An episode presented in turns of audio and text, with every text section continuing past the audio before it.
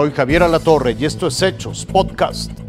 Gracias por acompañarnos. Yo soy Jorge Zarza y estos son los hechos aquí y ahora arrancamos con información internacional de último momento. Delegaciones de Rusia y Ucrania han confirmado que ya van en camino a una reunión en la ciudad de Bielorrusia para negociar un cese a las hostilidades. A pesar de todo esto, se ha informado que militares rusos entraron ya a Kharkov, la segunda ciudad más grande de Ucrania, y aunque sus ciudadanos han resistido estos enfrentamientos, dijeron haber matado a 4.000 soldados rusos. Además, Ucrania ha presentado ya una denuncia contra Rusia ante la Corte Internacional de Justicia. La oficina del Alto Comisionado de las Naciones Unidas para los Derechos Humanos dice que 240 civiles han resultado afectados por este conflicto y que 64 de ellos han muerto.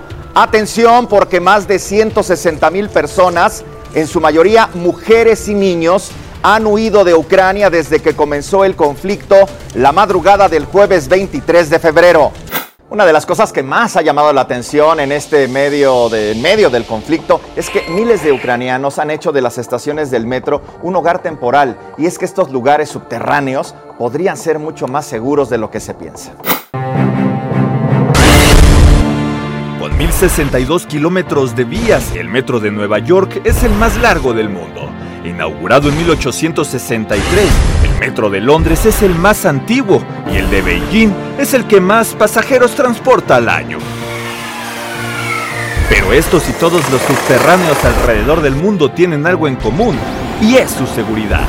Normalmente tienen 60 centímetros de espesor, tienen doble parrilla de acero, son eh, colados con concreto, eh, con concreto de resistencias arriba de 300 kilogramos por centímetro cuadrado y luego la losa de fondo lo mismo.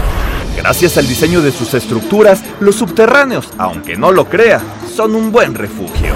Entre más profundo vayamos, encontramos estratos del terreno más resistentes a las deformaciones, a, las presiones. En todos los casos, pues son estructuras bastante resistentes. Envueltos históricamente en conflictos, los gobiernos de la ex Unión Soviética pensaron cómo protegerse. Por ejemplo, las estaciones del metro de Kiev tienen puertas de metal sólido. Las más profundas están a 100 metros bajo el nivel de la calle. En Rusia la historia no es diferente. Eh, el metro de Moscú eh, en la zona centro es un, es un metro que está muy profundo. Siempre los, rusos han estado pensando mucho en los temas bélicos. Por ejemplo, la, el metro de la ciudad de Nueva York es un metro, este, digamos, más superficial. Y, y, ahí no creo que hayan pensado en, en, un ataque nuclear, ni mucho menos. Hoy metros como el de Kiev, la capital de Ucrania, y el de Yarkov se han convertido en los únicos lugares seguros para los ciudadanos. Sus estaciones son refugios antibombas, llenos de padres, madres, niños y hasta mascotas. De que se pueden utilizar en caso de emergencia, es obvio que, que, se tiene mayor protección en las obras subterráneas que en la superficie por la naturaleza de las ondas expansivas de las explosiones. El metro de Ucrania está lleno, pero sus pasajeros no avanzan. Solo cuentan las horas esperando que el próximo convoy en llegar se llame Libertad. Omar Soto Velasco, Fuerza Informativa Azteca.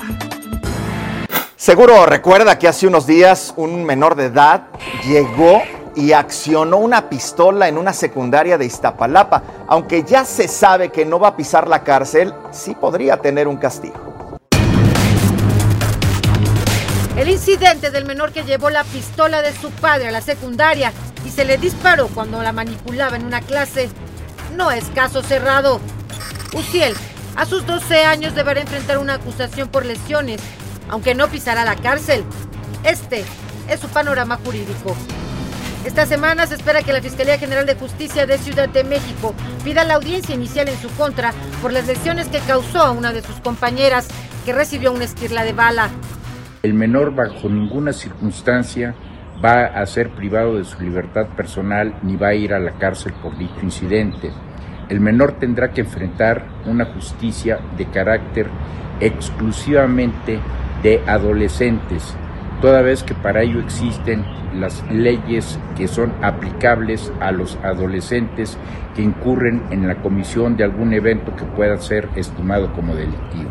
Uciel, si enfrentará una justicia especializada para menores luego de que el lunes 21 de febrero tomó la pistola Glock calibre 9 milímetros de su padre. La llevó a la secundaria República de Chile en Iztapalapa. Ahí se le disparó hiriéndolo y lesionando también a una de sus compañeras. Eleuterio, el padre del menor, aunque compró el arma de forma legal, también podrá enfrentar acusación por omisión. Por cuanto hace al padre eh, que eh, no tuvo los cuidados suficientes para evitar este tipo de percances, él sí podría ser llevado a un juicio por ser omiso en los cuidados que debería de tener al resguardar esa arma en su domicilio fuera del alcance de este menor.